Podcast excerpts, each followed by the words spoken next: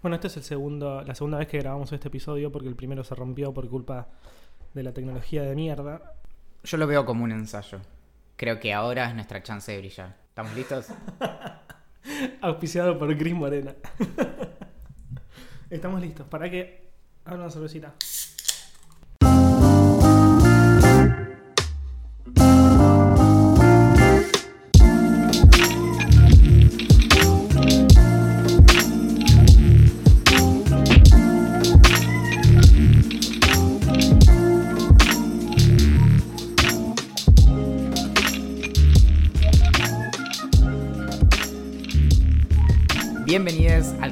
Capítulo 10 de Idea Millonaria, el podcast que se pone mejor cada vez que se graba.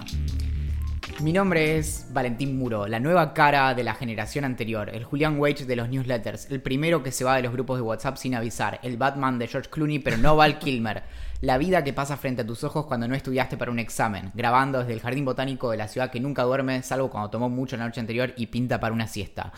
Y ahora sí, me acompaña el sindicalista del Fortnite, el episodio 1 de esta saga cinematográfica, el Alex de un montón de gente confundida, nuestro Macaulay Colkin, pero no tan venido a menos, la luz de mis ojos cuando no pago la factura de Denor, el experto en tecnología que no te puede arreglar la impresora, es en exclusiva para idea millonaria, Axel Marazzi. Tengo miedo de que empieces a bajar en algún momento de estas, innovas- y estas palabras increíbles que, que elegís. Por favor, nunca, nunca bajes. No, No pierdas la calidad. o no subas tanto que no te podamos agarrar y te perdamos allá arriba. También. Ah, en las nubes. Curiosamente, Sí. hay una, hay una obra de la antigüedad de los griegos que se llama Las nubes. Si no me equivoco, es de Aristófanes, en donde se burlan de Sócrates porque está todo el tiempo pensando en las nubes y demás. Así que e- ese, ese es el peligro real. No la tenía eso. Y no, claro. Eso sí. El que sabe de filosofía acá sos vos, así que nada, cada vez que hablas de Aristófanes estoy como con una oreja parada eh, eh, aprendiendo. Estamos listos para, para una- un segundo intento de, de podcast. Pero que está. Eh, Bueno, Te diría que no estoy listo, pero sí. sí, capitán, estamos listos. Vive en una piña debajo del mar. Ah, ya hasta que como perdimos la cordura en un momento. Entre Sí. este episodio y el anterior que salió mal, se rompió. Ah, bueno, Eh, te puedo empezar con algunas ideas millonarias para levantar un poco todo esto que está pasando en Bien, este momento. dale, ¿Te parece? dale. Nos llegan usando el hashtag idea millonaria en Twitter personas que no saben que están participando de un podcast y que simplemente tienen ideas millonarias de las cuales nosotros vamos a aprovecharnos en este momento. Tenemos la primera que nos la comparte Popeye, que dice, una idea millonaria, un diario que tenga las noticias divididas en dos secciones, buenas y malas noticias. Está bien. Eh, sería como un- uno de los pocos diarios en el mundo en el que podría entrar, leerla solamente una sección y no deprimirme profundamente. ¿Qué nos pasaría si viéramos solo las buenas noticias? Yo creo Experimenta, que ¿eh? seríamos más felices, sin duda. ¿Vos te acordás que Facebook hizo algo muy parecido? No me acuerdo, no. Uno, cuando se habla de tema de gestión de datos de... Ya usé la palabra gestión, eso hay que editarlo porque ya, eh, ahí se... Bueno, cuando se habla mucho de, de privacidad... De vuelta, no, no puedo... Bueno, hay una forma- cuando se habla de Facebook y de lo que hacen con nuestras cabezas Sí.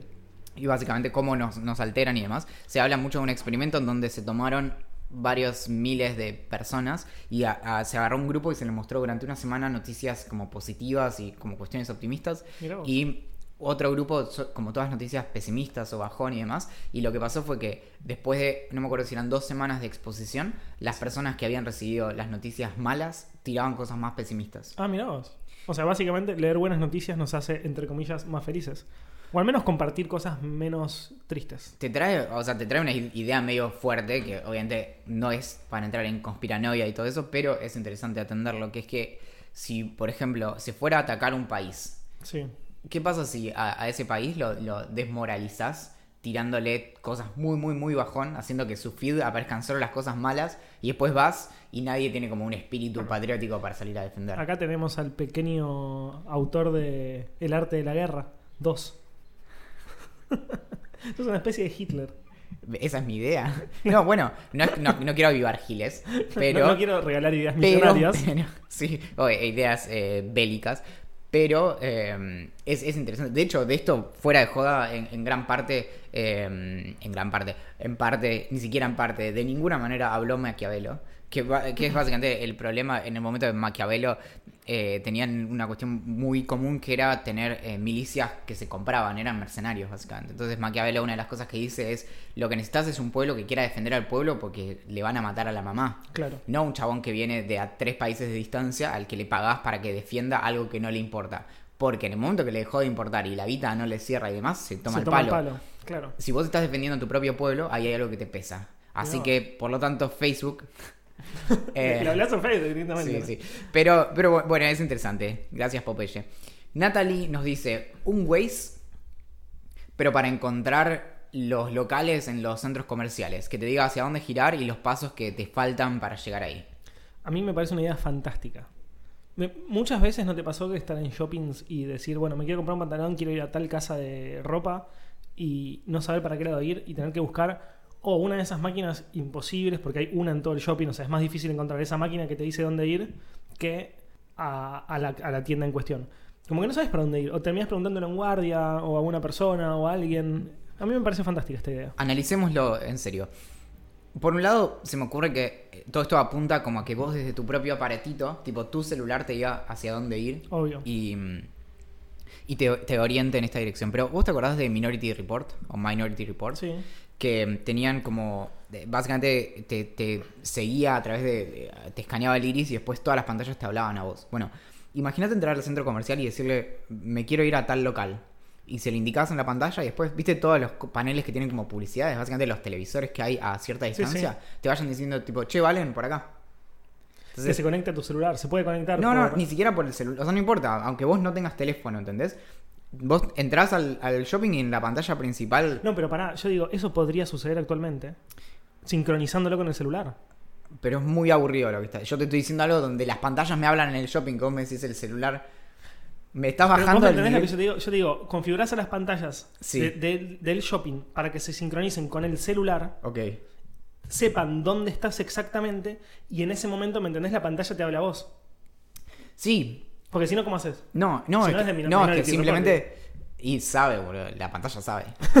pero, pero no importa, la cuestión es que yo te digo, yo te digo que sea como las postas, ¿entendés? Que estén como a cierta distancia y te Me dice gusta. como. Vos en una pantalla te dice como, hasta, anda, ¿ves el cosito azul? El cosito azul, literalmente el cosito Sí. azul. Bueno, vas hacia el cosito azul y ahí una nueva pantalla te dice, bueno, ok, andá hasta allá. Te va diciendo, bueno, llegaste. Está acá al Me lado. gusta, sí. O caminar 20 metros. Cuando caminas 20 te faltan 10 a la derecha y así. Claro. Buenísimo. Eso, o eh, si vuelve la esclavitud, Sí. tener un montón de esclavos que te acompañen a todos lados. Yo seguramente por lo que mi suerte, las cosas que se dan Por de la vida, serie de, sería- deci- de decisiones que tomaste en tu vida. Exacto, sería un esclavo, así que cualquier cosa que necesites, vení al shopping, yo te voy a atender perfecto. ¿Te imaginas? ¿No? Nos cruzamos en 10 años. Uh, Axel, ¿qué fue de tu vida? Y bueno, no, la verdad me, me metí en un par de cosas que me equivoqué y, acá terminé siendo, un- siendo un esclavo. Del shopping. Pero bueno, en 15 años parece que me dan la libertad. Ah, muy bueno, sí, me piola. Bueno, bueno, che, tengo que ir a tal local de ropa. ¿Me acompañás? Sí, dale. vamos, bueno, vamos. qué lindo. ¿Te acordás de Idea Millonaria? Sí, sí, pero mi, mi amo me dice que no puedo hablar de eso. Bueno, está todo bien, abrazo. Eh, y por último, un Shazam, pero para, para saber qué pajarito es el que está cantando. Por ejemplo, a la mañana eh, suenan los pajaritos, no sé qué sé, Sí. pones el teléfono y te dice, ah, ese es un eh, panza amarilla, no sé, no sé nombre Sí, de pajaritos. Pico negro. Pico negro. No sé, no, no, no sé si es Ah, un- ok. también, lo, también para mí fue como decir panza amarilla. Em, particularmente, quizás sea una... Cocorito es un nombre que podría tener un pajarito. Podría. Bueno, em, eh, ay, Jilguero, ¿es uno? Gil- Bueno, ahí está. Ese, Jilguero. Bueno, ese es el único que conozco. Particularmente mucho no me interesan los pajaritos. Soy más de los gatitos y de los perritos. Pero no estaría mal. Yo creo que hay mucha gente que le interesa qué clase de pajarito está cantando en la calle. No sé. O en, o en la vida, no sé. Ah, Imagínate tus temas de conversación, ¿no? Como, ¿qué hiciste hoy? Ay, por Dios. No, me levantó un panza amarilla pico negro. No. Un- ¿en Ese- serio? Claro. Me tiro No, me muero. Igual viste el, el mundo de la gente que... que, que- Que le saca fotos. que- sí, y que... ¿Cómo se llama? Tipo bird watchers, pero como, Sí. no sé, como avistadores de pájaros. Sí. Es fantástico. Hay algunos en Twitter y que cuentan, tipo, posta... O sea, a mí me, me gusta de verdad, ¿eh? Es Tipo, una movida zarpada. que- Yo como- sé que había una película que mostraba ese mundo. Big algo. Y, y es un tema que por general se, suele, se usa para, para el chiste. Eh, como- Ah, yo soy como, tengo, tengo mi, mi lema de vida es como que cada uno hace lo que se le canta el ojete y sé feliz, digamos. es un gran lema de vida. Una remera que diga, ¿no? Exacto, o sea, Sí. hacer lo que se te canta el orto y sé feliz. Tal si cual. te gusta sacarle fotos a los pajaritos, sacarle fotos a los pajaritos. Bueno, tengo, uy, tengo algunas... eh, estábamos hablando de, de- de las ideas y de, de la intelectualidad y demás, y te quería contar acerca de cinco genios famosos que empezaron en un lugar muy distinto de donde terminaron. A ver. El primero, Carlitos Marx, como, le dice Shakira. Sí, sí, sí. Bueno, ¿qué? Le dice Shakira así. Hay, una canción de Shakira en la que dice Carlitos Marx. Es más, lo vamos a googlear en vivo Ah, no, no porque este programa se hace, se hace así. Mira, Shakira, Carlitos Marx. No creo, dice. ¿No la Eh, canción? Sí. Mirá vos. Eh, no, no sabía, no sabía. Ah, no, dice, no, no dice Carlitos, dice, no creo en Carlos Marx. Eh, Ah, o sea, básicamente me mentiste. Cuando te pregunté, cuando te hice una, cuando dudé, me di cuenta que eras un mentiroso, que me estabas mintiendo. sí, dice, no creo en Jean-Paul Sartre, no creo en Brian Weiss. Weiss. No sé cómo lo pronunciará esa. Sartre. Sartre. Sartre. Sartre. Eso lo aprendí en Los Simpsons. Claro, siempre termina todo en champán o Montmartre. Eh, claro. Bueno, pero Carlos Marx, o Karl Marx, a los 18 eh, se unió al club de poetas de su universidad. Sí. Eh, y obviamente, bueno, seguramente debe haber alardeado, ¿no? Cuando le preguntaban, ¿y qué- ¿en qué andas últimamente? No, me, me uní al club de, de poetas de la Facu. Eh, que, te que no sé si mi facultad tendrá un club de poetas, pero por ahí son esas cosas que uno no quiere saber. ¿no? Obvio. Y mm, parece que era muy, muy, muy cursi. Sí. Entonces escribió unas obras como El libro del amor, parte 1. El libro del amor, parte 2. Esto es cierto. Sí. Y el libro de canción. Dale, Charlie. Bueno, Entonces- evidentemente no era su fuerte, boludo. O sea, es como que yo me ponga a escribir, no sé, novelas eternas como Tolstoy. Y no, no voy a poder. Bueno, pa- parece que le pegaba muy por el lado romántico, pero mal directamente. Y que le, le, le dedicaba a, a chicas sus, sus sonetos. eh, Mirá vos. Bueno, en uno que ganó. dice, el amor es Jenny, Jenny es el nombre del amor. No lo puedo creer, es hermoso. Menos, Encima, mal que, menos mal que se dedicó a otra cosa. ¿Qué, qué habrá pasado? O sea, la, si Jenny le hubiera dado bola a Marx, ¿hubiera cambiado? Básicamente, Quizás el, le dio el- bola, no el sé. mundo occidental hubiera sido distinto. No sé. Quizás le dio pelota. Y pero después le rompió el corazón, supongo, ¿o no? Mm. bueno, el gran tema, ¿no? Si, si, si las grandes cosas suceden a partir de, de una ruptura, de, de una decepción amorosa. Yo desde toda la vida, no, no tanto de la ruptura, sino que como todas las grandes obras nacen de la, como del malestar del artista, digamos. O de la depresión. Es re duro eso, porque cuando te sentís un poco mal decís, claro, pero si me sintiera bien podría crear. Como cuando, No. estoy, cuando estoy muy bien, ¿puedo tirar altos tweets? Ni en pedo.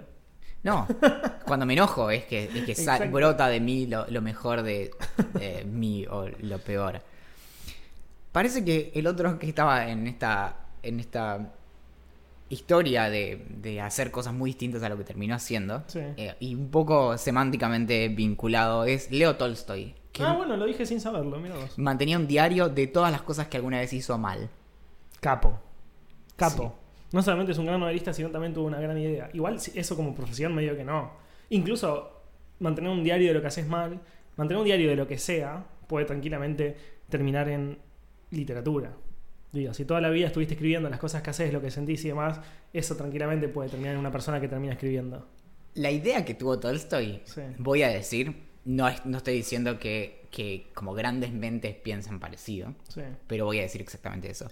Cuando Tolstoy tenía 18 años, tuvo un muy mal año. Estaba a punto de dejar la facultad porque le estaba yendo mal. Eh, y además lo estaban, estaba en el hospital internado porque le estaban tratando por una enfermedad venérea. Sí. ¿Vamos hasta ahí? Sí. ¿Estaba relacionada una cosa con la otra? No. Ok. Por ahí sí. No sé, no sé. Bueno, correlación no implica causalidad, pero, pero cuando te agarras una enfermedad venérea, yo creo que me podría concentrar menos para, para estudiar. Sí. Cuestión que en el hospital decidió hacer eh, un ejercicio de introspección. Sí. Decidió meterse adentro suyo, si se quiere. Sí. Me- como se había metido adentro suyo la enfermedad venérea. Eh, es un poco, un poco triste la, el paralelo, pero es así.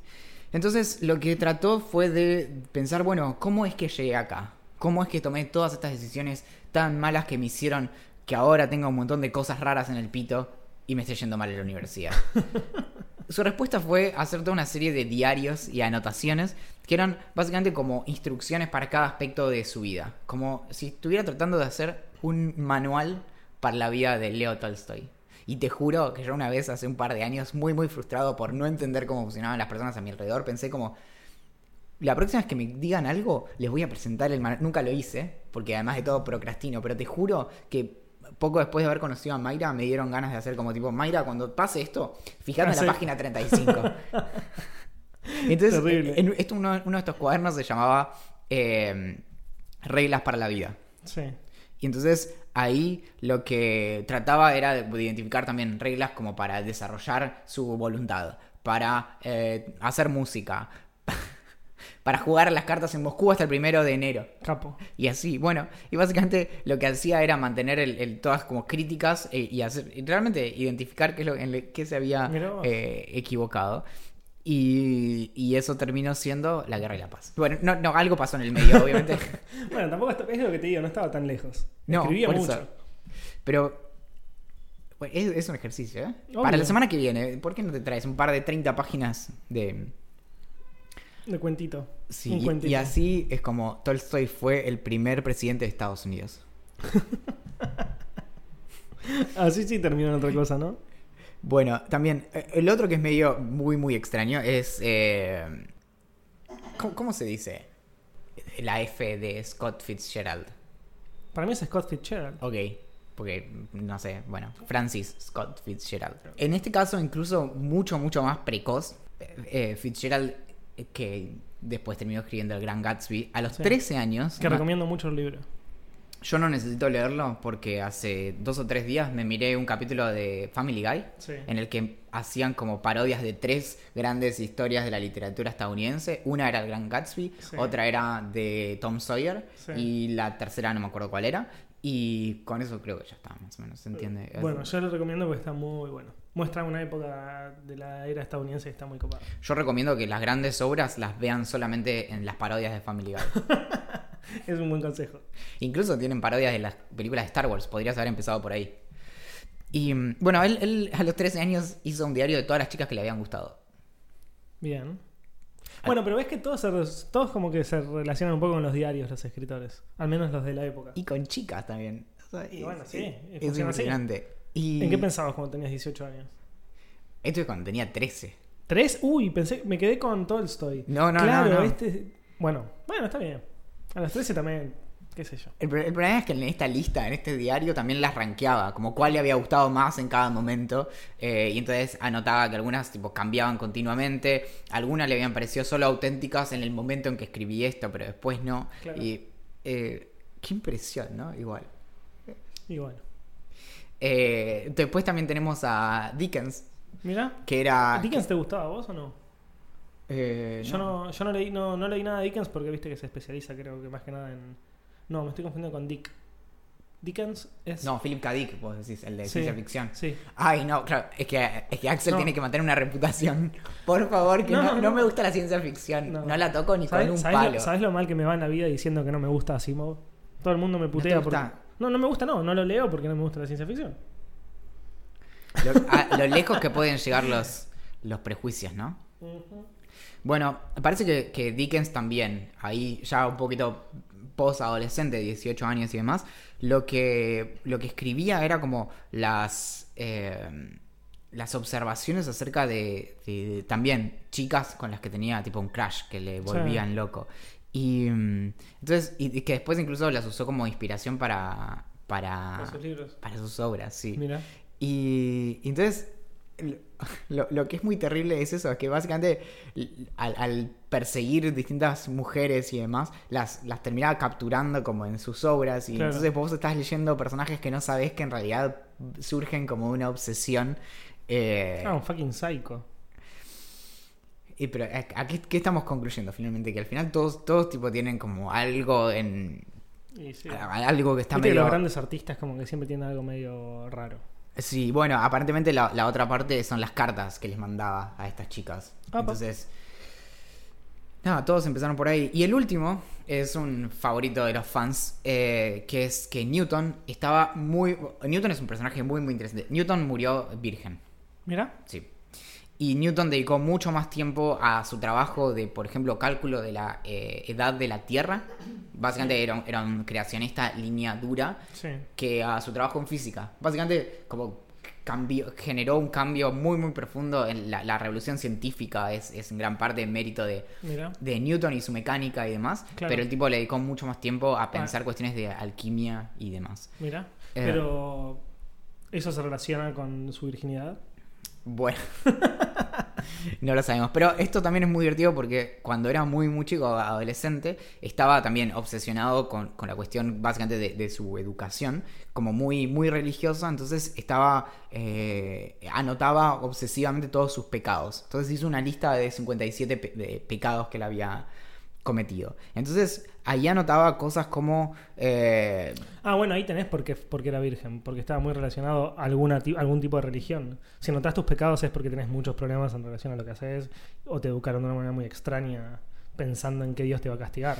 Claro, él lo que hizo fue básicamente como algunas eh, categorías, entonces eh, los metía como básicamente eh, como cosas en las que estaba en falta con Dios, como no rezar, eh, ser un glotón, o ¿cómo se dice glotonía eso? Glo- glotonería.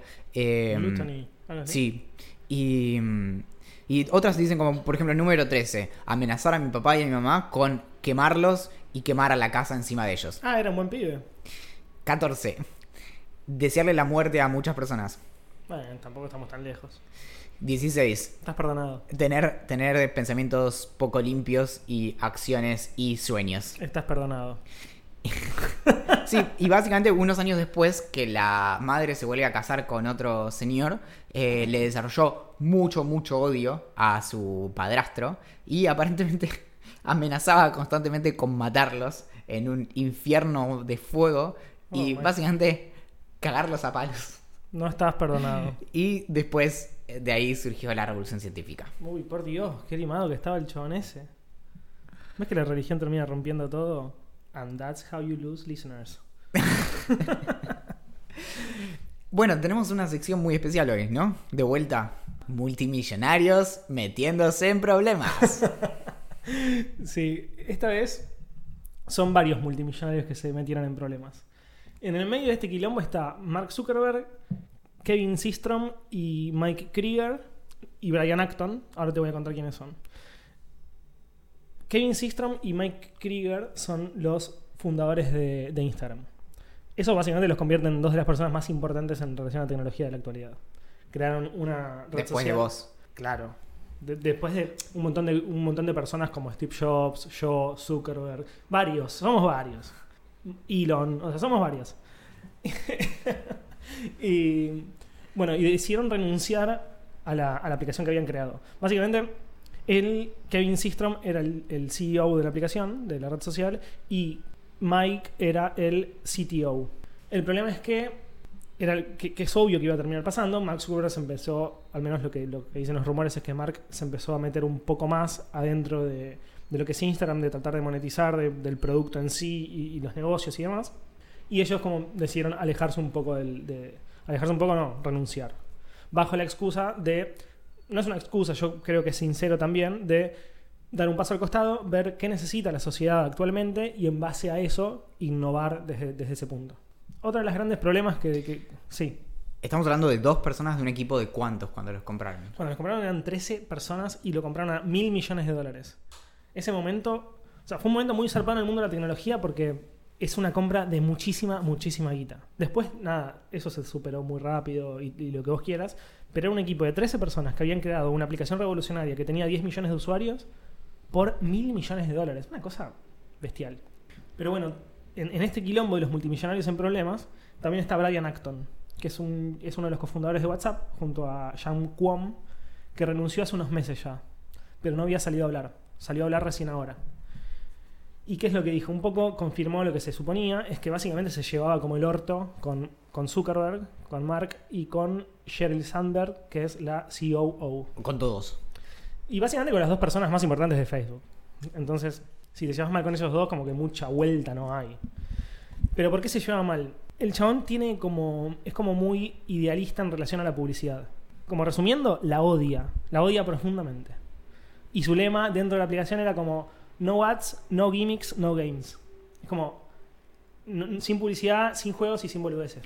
Viste que constantemente lo uso como chicana y tiro como Telegram tiene esto, Telegram tiene lo otro. Sí. Lo que me acabas de decir explica bastante por qué WhatsApp algunas cosas no las incorpora como los bots. ¿no? Exacto. Y jueguitos y demás. Exacto. Bueno, era como su lema dentro de la red social, de la, de la aplicación. No, no era algo abierto, pero era lo que, lo que, lo que él decía, lo que le decía a sus empleados y, a- además, y a los demás. Entonces, e- él renunció hace un tiempo y explicó un poco qué es lo que había pasado. Básicamente, Zuckerberg, después de mucho tiempo, empezó a meterse en lo que es la monetización. Pasaron seis años desde que Facebook compró WhatsApp hasta que le dijeron como, mira, loco, tenés que empezar a monetizar. La idea que tenía tanto Zuckerberg como Sandberg era, al menos esto es lo que dice él, era meter publicidad entre las status, que son como la- son iguales que las historias de, de Instagram. Y la publicidad es exactamente igual, o sea, cuando vas pasando de historia en historia, ves una publicidad, sería lo mismo con estados. Que básicamente la única persona que usa eso es el plomero de un departamento en el que estuve hace dos años. No, fuera de joda. Y. Me río porque, porque es verdad, porque te creo. Pero. No, lo yo lo pregunté en Twitter en un momento, Sí. como haciéndome el pistola, y me dijeron, tipo, no, hay mucha gente que. lo Hay usa. muchísima gente que usa eso. Vivimos mucho en nuestra burbuja, pero sí. Vivimos mucho en la burbuja palermitana de Instagram Stories y salir a bares, pero muchísima gente usa los estatus de WhatsApp. Igual el fenómeno más extraño para Sí. mí son los que hacen como cross-posting y que suben a stories de WhatsApp y a de, Instagram. Y eso ya es mucho. Yo, O sea, eso ya es extraño porque a lo sumo tenés como los de WhatsApp, los de Instagram. claro, Pero si usás los, los dos, Lo que yo veo es que mucha gente un poco más grande que nosotros usa las, los estados. Eh, los estados de WhatsApp. Por ejemplo, mi vieja, mi abuela, eh, mi papá, que se fue de viaje y mostraba como, como si. Así como nosotros usamos las historias para mostrar lo que hacemos, lo que tomamos, dónde estamos, con quién estamos. Las personas que yo, al menos en mi caso, que es muy reducido, veo que las personas que lo usan son, son gente un poco más grande. igual tiene sentido porque de algún modo, viste que como que ya está ahí. Entonces, el, o sea, vos tenés la app y te- el, el hecho de que esté ahí abierto y que te dé la opción es como que te, te invita a hacerlo. Algo que pensaba mucho y lo he dicho a veces en entrevistas en la radio respecto del tema de privacidad y eso es que WhatsApp tiene un botón gigante al lado de los mensajes de audio para que lo compartas. Es como que te está diciendo como, hey, hola, mirá, compartime. Exacto. Y con los status es eso. Como Sí, sí, sí, es exactamente eso. que es una app menos. O sea, gente que no, no tiene cuenta de Instagram. Claro. Y bueno, retomando un poco lo que, lo que te comentaba de Brian Acton, él, a él le cuesta mucho monetizar, entonces la idea de Zuckerberg y Sandberg era poner estas publicidades en el medio de las historias y además hacer el tema de WhatsApp Business, que básicamente es venderle un servicio a una empresa para que use más que nada Analytics. Entonces, poder saber cuántas personas se quieren comunicar con ellos, cuántas personas los están buscando y demás. la idea que tenía él de monetizar era, una vez fue a hablar con, con Sheryl Sandberg y le dice, mira, mi intención es cobrar un céntimo de centavo, o sea, menos que un centavo, para cu- cuando un usuario supera los X cantidad de mensajes. Por ejemplo, no sé, mandas 100 mensajes por día, bueno, después del mensaje 100 te voy a cobrar un décimo de céntimo. Lo que le dice Sandberg es, no me parece bien porque eso no va a escalar. Y él le dice, no, lo que no te parece bien es que no vas a ganar tanta plata como tenés en mente ganar. Pero bueno, acá, acá, acá quizás vamos a estar un poco en desacuerdo. Digo varias cosas. Para empezar, cuando vos creas una aplicación en un mundo capitalista, en algún momento la vas a tener que monetizar. Si WhatsApp fuera independiente, en algún momento tendría que ganar plata. A Twitter le tomó 7 años, a Facebook le tomó varios, varios años también. Amazon. No, perdón. Creo que a Twitter le tomó más de 7 años, no me acuerdo cuántos. Pero bueno, El primer profit fue hace dos años, un año. por no sé eso. cuánto. ¿Y salió en, en qué año? ¿En el 2006? ¿7? Siete, creo. Estamos en 2018, fue hace dos años, 2000 2016. Sí, bueno, 8, años, ponele. Bueno, no importa, es irrelevante exactamente el número. Pero en algún momento plata tenés que hacer, si no los inversores te la pudren. Eh, y la plata se empieza a gastar. Y te tenés que juntar rondas eternamente. Entonces, lo que a mí me parece bien es que gente como Zuckerberg o como Sheryl Sandberg en algún momento quieren monetizar sus empresas. En el caso de WhatsApp, Twitter, primera vez este año, febrero de este año. bueno, le tomó 11 años. O ponele 10 años. no Después importa. de, después de cuatro años del IPO, de llegar al mercado. Claro. Ok. Entonces, en algún momento tenés que monetizar. La, la idea del idealista, lo cual para mí me parece increíblemente romántico, me funciona para el corazón, pero no para la cabeza, digamos. No, no, no puede ser que toda la vida no quieras hacer guita porque no te gusta la publicidad. A mí tampoco me gusta la publicidad, pero en algún momento tenés que, tenés que incluirla. ¿Te puedo dar mi opinión? No estoy. Habla, dale, a ver. Yo creo que estás completamente equivocado. Creo, Me gusta, me gusta. creo que, que si vos mencionás el corazón y, y la cabeza, creo que los dos los tenés en lugares incorrectos. Tengo el cerebro donde viva el corazón, ¿no? O no, no, no- no necesariamente. O en el culo. Por ahí los dos están ahí. Eh, Pero, eh, igual eh, es una discusión de anatomía y la verdad que no sé lo suficiente. Hay que hablar con un experto. Pero creo que estás equivocado en que creo que las empresas que tienen ciertos productos, porque Twitter tiene un solo maldito producto, ¿ok? Sí. Tiene que hacer guita, bla, bla. Si vos sos parte de una empresa que tiene un montón de productos, por ejemplo, Alphabet que tiene Google y ahí para abajo lo que se te ocurra. Y tenés Facebook que tiene un producto que hace mucho, mucho profit.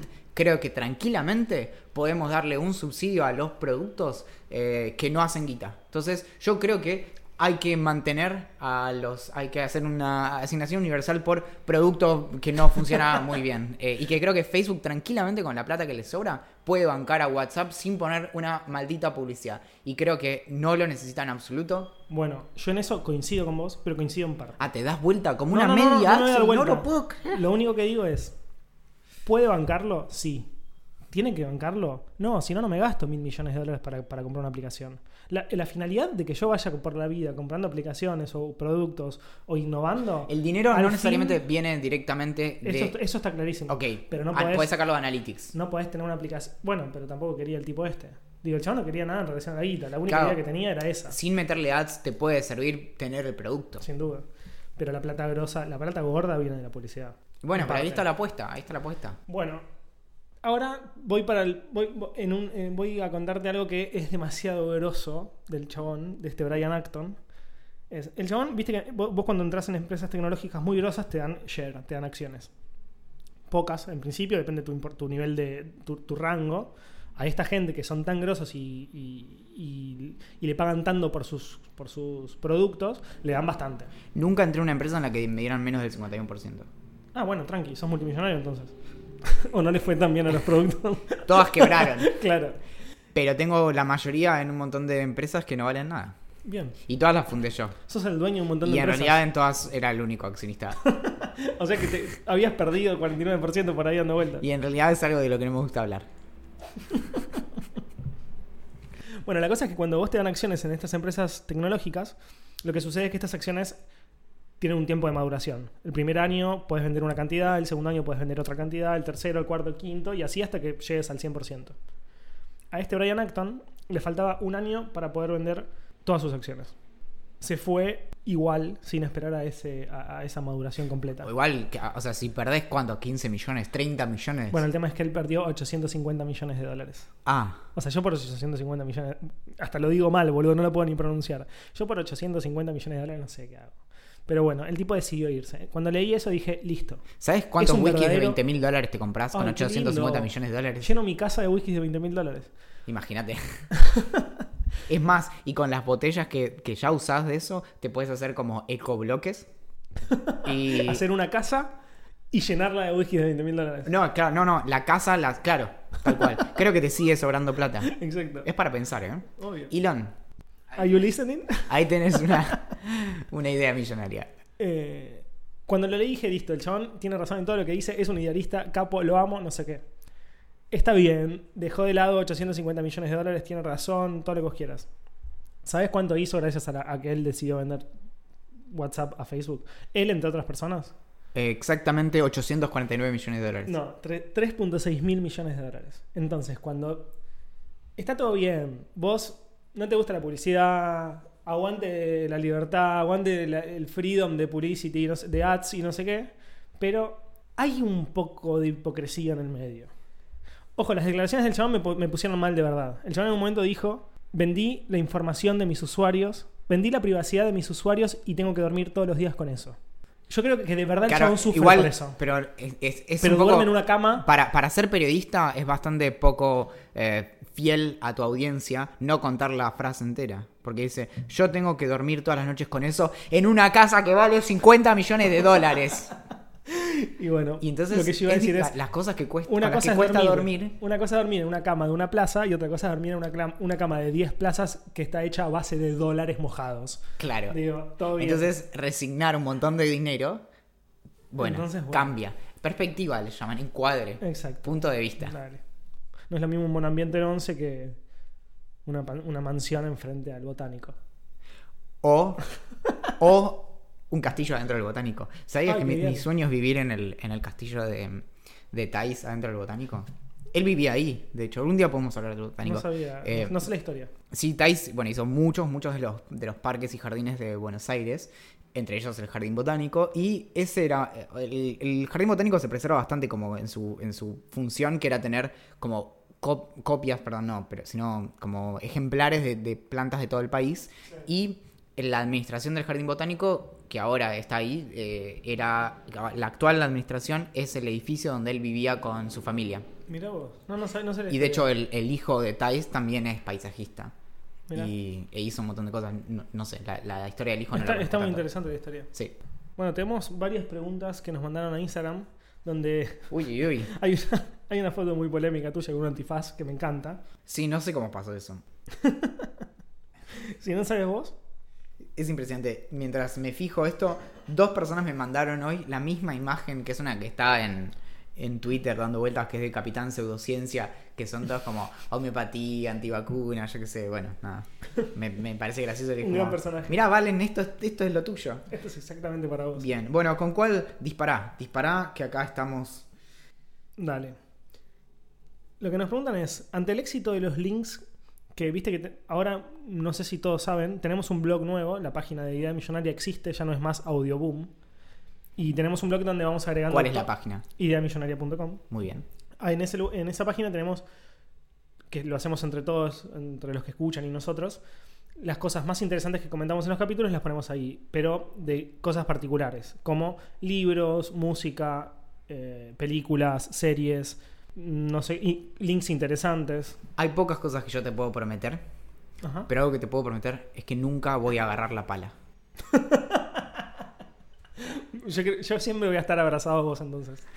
Así que lo que nos preguntan es justamente si eh, eh, existe la posibilidad de que subamos el audio en bruto y se encarguen ustedes.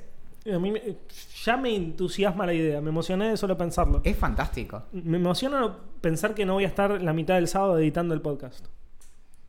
Pero bueno, nadie, a nadie le va a quedar tan lindo como a vos. Ah, Después de darse la gran vida en Colombia, Axel te sigue hablando. Supongo que se refieren a mí, porque es el que subió la foto. Pero si le hablan al podcast, la respuesta está en esta misma grabación. Así que Axel le sigue hablando al podcast y me sigue hablando a mí porque básicamente no le queda otra alternativa.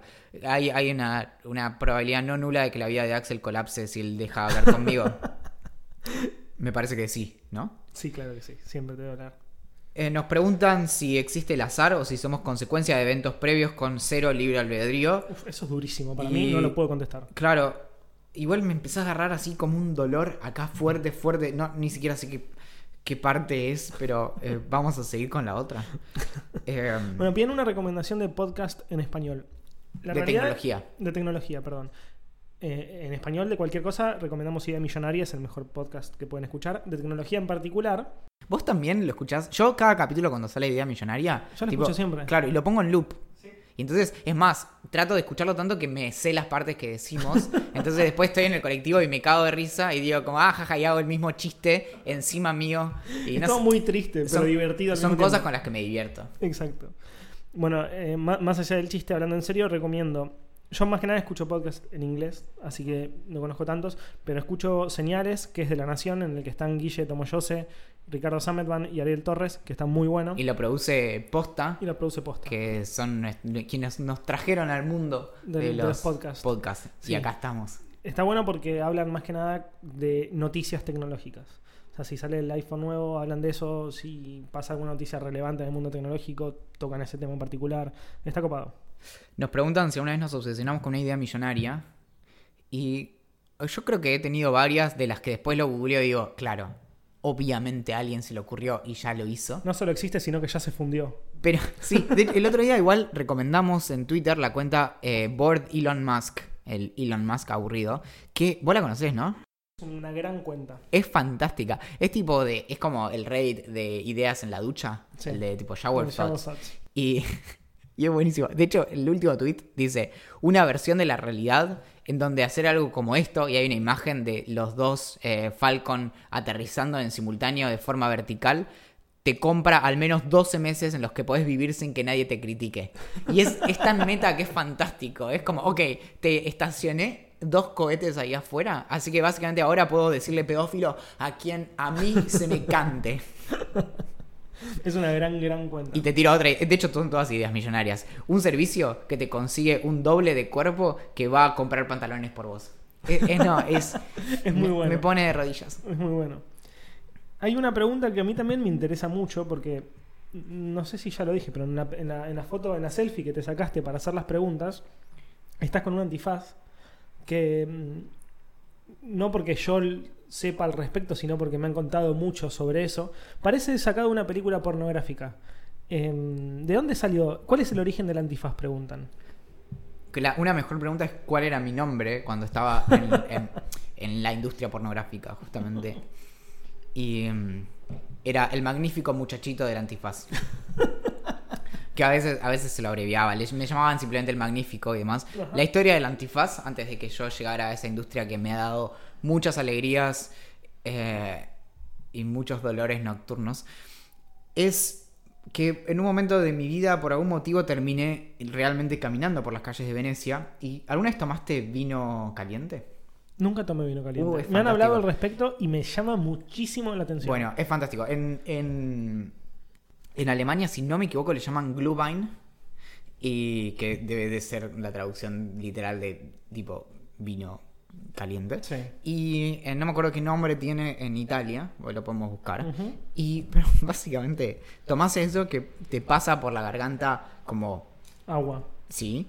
Y entonces, claro, tomás uno, dos, tres. Claro, entonces en un estado así medio de. uh, uh, em, no sé si se entendió. Sí, Eh, yo entendí eh, que eh, es un estado de "Woo, woo". Sí. Bien. Bien, no, estoy buscando cómo se le dice. Claro, eh, Glühwein es en. que en realidad, ¿sabes cómo se traduce? ¿Cómo?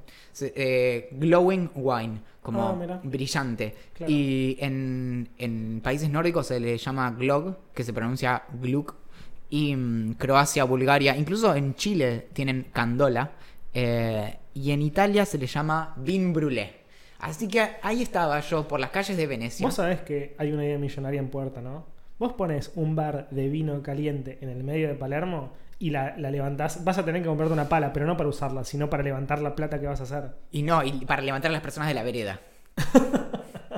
Una, una pala mecánica. Es hermoso También, igual. Tipo, ok, cerramos. Uh, pi, pi, pi, pi. Bueno, cuestión que yo estaba tomando un montón de vin brûlé por las calles de Venecia, a donde llegué y de repente era el carnaval y yo no lo sabía. Sí. Así que, de hecho, terminé comprando uno de esos. Así que si alguien en, en algún momento del 2012, en febrero, me cruzó, cruzó a un, un peticito con un antifaz gritando cosas extrañas, sacándole fotos a la gente, eh, diciendo, "Eh, ahí estaba Galileo. Ese, ese fui yo. De hecho, no pude entrar al, al museo de Galileo porque, mm, porque llegué tarde. Porque estabas re en pedo. Es, mm, también. También. Pero Hay, hay mucha vergüenza en esa respuesta. bueno, Ah. y la última pregunta que me parece muy buena como sección sí. es: Estoy esperando el día que hagan una sección de tips para googlear mejor. Podemos hacerla. Me parece fantástico. Es de hecho, buena. ¿puedo, puedo empezar yo ahora en este Pero momento? claro que puedes empezar. Comillas. Era, esa es como la base del googleo. La base del googleo. ¿no? Usa, usa comillas entre determinadas palabras combinadas, dos o más, para buscar exactamente ese ¿Y resultado. qué significan las comillas? Que es necesario. Que no puede no estar esa palabra. Ah, claro, sí. No, bueno, yo igual no la uso para una sola palabra, la uso para dos o más. Claro, porque te permite hacer que la secuencia sea exactamente Claro, esa. eso, Como eso. Valen se puso en pedo en Venecia, entre comillas, buscas. claro, tiene que aparecer exactamente algo que Sí. diga eso. Sí, sí, sí. sí. Y el otro es el O el entre, por ejemplo, entre comillas, el magnífico pequeño niño antifaz si lo buscas en alguna de esas páginas extrañas de la Deep Web, aparece Valen en sus Sí, producciones. también, eso es 2010-2012 más o menos. Si el, el primero que sube una imagen que lo encuentra ahí, eh, se gana una cena para dos personas en el bar de, de Vin Brûlé. Y, y el otro es el signo menos, que muchas veces buscamos cosas y nos aparece mucho Mercado Libre, así que le metes antifaces ve- venecianos, Sí, menos Mercado Libre, Sí. y entonces ahí puedes buscar toda la historia. hay muchos tips. Sí, pero para el resto creo que tendrían que empezar a pagar, ¿no? Porque... Sí, pero no, no tanto, ¿eh? 200 dólares, tranqui, 100 para vos, 100 para mí. Y bueno, ahí va. Tenemos un correo de mm, Colombia, de Bogotá, de Oscar, que nos responde la pregunta que yo le hice a Axel, pero Axel no, no es exactamente la persona a quien le querés dar una tarea muy, muy específica. Y En me un dice, país extranjero. En un país extranjero, en donde hablan su mismo idioma. No importa, no- eh, mejor no hablemos de eso. Dice que acababa de escuchar el último capítulo y que quería respondernos sobre lo que piensan los colombianos acerca de narcos y todas las series de ese tipo. La respuesta, básicamente, es que odian todo ese tipo de series y que es un pasado reciente que quieren olvidar y un estigma que todos los colombianos quisiéramos borrar. El ejemplo es fantástico. Dice, imagínate que mañana Netflix hiciera una serie de barras bravas en Argentina y entonces la gente de Corea del Sur o de donde sea le preguntes, ¿qué sabes de Argentina? Y te digan, bueno, conocemos la 12 Claro. o algo así con lo que no queremos tener nada que ver. Así que dice, preferimos que nos asocien con Maluma que con Narcos. Que es terrible también, pero es mucho mejor Maluma. y nos propone un Westworld. Esto igual no es para nosotros la propuesta, es para nuestros amigos de HBO. Es un Westworld ambientado en el Amazonas. Me gusta. Yo ya planeo venderle la idea a Jeff Bezos y hacer por lo menos 40, 50 dólares en un ¿Y a quién gift card. invitamos? Ah, habría, que, habría que hacer la lista, ¿no? ¿A quiénes invitamos? ¿Quiénes son nuestros primeros guests ahí? Sí, para decapitarlos. Se puso todo muy oscuro, muy, muy, Muy rápido. rápido, ¿no? Pero bueno, creo que ya nos quedamos sin tiempo, ¿no? Sí, como siempre está Olivia, que devolveme lo que me debes, delincuente. Es- Uy, qué esto es en serio, si no hablas de mi sueldo con tu gata, yo no vuelvo más. Mi relación en este caso es puramente Sí, profesional. sí, sí. Te la estás Que- llevando vos. que durmamos bajo el mismo techo es, es simplemente contingente. Pero bueno, lamentablemente no nos queda tiempo para, para las secciones que preparamos esta semana, que son, en primer lugar, hubo, hubo un trabajo de producción muy bueno, ahí los Minions estuvieron bastante bien, con cinco motivos por los cuales tu vida es mejor ahora que si hubieras nacido en la Edad Media.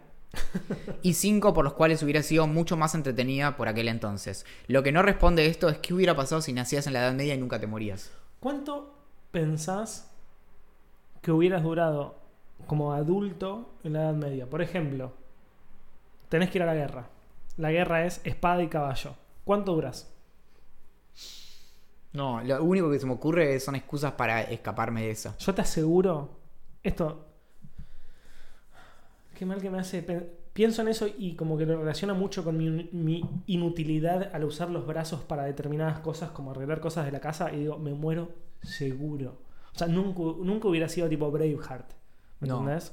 Se hubiera muerto en la primera batalla y lo más probable es que no me hubieran dado un caballo porque no, no, no iba como bien con una mano manejar el caballo y la, la otra manejar una espada, no. Pero ahora en serio, Sí. yo creo que, o sea, siendo lo, lo boludos que somos, nos- vos decís que nos hubieran mandado... Te estoy diciendo en serio, Axel. Ya sé, boludo, por eso me río. Bueno, nos hubieran pasado a la primera línea para tipo carne de cañón o hubieran dicho, con estos no hay chances. O sea, a lo que voy es porque realmente yo creo que hubiera encontrado la manera de escaparme. Tipo, hacerme el muerto de la primera media hora y quedarme así tipo... ¿No te lo- pasa que pensaste mucho eso? Tipo, es muy fácil ir al. Ir al no, no sé si hubiera ido al frente, si- ojalá hubiera ido al final, pero incluso si fuera al final, voy como. ¡Ah! Y en un momento, cuando estoy cerca del otro, me tiro al piso y me va al muertito. Sí, alguna vez eh, vi como que iban y medio que le, eh, le iban clavando a todos los que quedaban. las dudas. Era una película, seguramente que era fiel históricamente, porque es Hollywood, Eso es básicamente en Hollywood, claro. una fuente de documentales. Bueno, no sé, no lo puedo. Encima, todo lo que había pensado para zafar, que era hacerme muerto, me cagaste. Yo creo que yo creo que podría haber sido mago. Sabés que esto no es rol, ¿no? Esto no es tipo Dungeons and Dragons. Bueno, pero, pero Merlín, ¿no? Sí, podrías, podrías. O Merlí, se me confunde. No, ese es otro. Ah. ese es un profesor. Pero es un filósofo, un filósofo mago. Va medio de, de la mano, ¿no? Yo espero poder ¿Cómo? ser tu. el que te lleva a los libros. Ya sé, en el momento de la guerra les tiro argumentos. Ah, No. no. Igual decir que se lo frena, ¿no? Falacia ad hominem. Fíjate, suena como un conjuro de. de Suena, de- Mira, escucha. Ad hominem. Sí. Wingardium leviosa. Es lo mismo. Ad baculum. Sí. Sí, sí, sí. Ad populum. es lo mismo. No, ahí, ahí hay algo. ¿eh? Sí. Es más, pluralitas non est ponenda sine necessitate. ¿Qué es eso? La Para mí, de verdad, parece un dragón después de eso. ¿Pero qué significa? No, es la navaja de Occam. Eh, no hace falta suponer más en- entes que los que son necesarios para una explicación. Lo voy a escuchar de nuevo en un colectivo tranquilo y voy a ver si lo entiendo. Bien, la navaja de Occam es lo que hace que no expliquemos las cosas con ángeles. Porque básicamente si yo te digo como, ok, las estaciones cambian porque los ángeles están moviendo algo en el cielo, bla, bla, ok, tengo que suponer que existen los ángeles. Si tengo una explicación que supone menos entidades, o sea, me supone menos ángeles, esa explicación es probablemente cierta. Ah, ok. Perfecto. Es fantástico. Básicamente, todas las cuestiones religiosas se o, o supersticiosas se caen con eso. Si tenés que suponer muchas cosas, sospecha. Claro. Esa es la regla para la vida que te puedo dejar hoy. Bien. Y yo me la voy a llevar a la tumba. No serán como las mismas reglas que escribieron esos autores de los que hablamos antes, pero ah, con algo, con algo Bien. te vas a tu casa Bien, y puedes reflexionar mientras jugás con la nueva temporada del Fortnite. Es todo lo que quiero en mi vida. Tenemos un trabajo de investigación impresionante, nos metemos de lleno en el mundo de los influencers de antitranspirantes. ¿Quiénes son? ¿Qué hacen? ¿Y cómo hicimos para sobrevivir tanto tiempo sin ellos? Y por último, y esta es mi preferida, Es la mía también. tenemos una nota en donde elegís una carta de tarot y te enterás cuál es su mensaje para vos. Y luego te tenés que fijar bien porque es posible que tu cerebro se te haya caído en el camino. Eso es lo más probable. Pero todo esto para alguna otra oportunidad. Bueno, como siempre está Olivia que no me paga diciéndome que termine el capítulo, así que me tengo que despedir. Mi nombre es Axel Marazzi, me pueden encontrar en básicamente las redes sociales más famosas a través de mi nombre. Y en observando.net, que es mi newsletter de tecnología que sale el mismo día que este increíble podcast. Y es más, sale un poquito después. O sea que pueden escuchar el podcast antes. Antes. Y de algún modo es casi como si viajaran en el tiempo. Exacto. Pero eso es para otra oportunidad. Mi nombre es Valentín Muro. Me encuentran en todas las redes sociales que existen y en varias de las que todavía no existen con ese nombre. Y en cómo funcionan las cosas, que es tu fuente prácticamente inagotable de datos que no necesitas y no vas a necesitar nunca en tu vida. Y algo que aparentemente sirve bastante para levantar en, en situaciones de levante, justamente. hay, no, fuera de joda, hay, Ay, hay parejitas que han surgido a partir de cómo funcionan las cosas. Así lo que visto. si vos querés hacerte el intelectual y no tenés el tiempo, ni las ganas, ni el interés de leer todo ese tipo de cosas, podés usar un montón de citas acerca de, de varias cosas como el aire acondicionado, cómo funcionan los abrazos. Es algo así como el, el Yo me quiero casar y usted de Roberto Galán, pero en, en la contemporaneidad, En versión newsletter. en versión newsletter. Me encanta. Muy bien. Yo soy el. Roberto Galán de, de la actualidad. Así que ya saben cómo funcionan las cosas y con eso no hay Tinder que banque.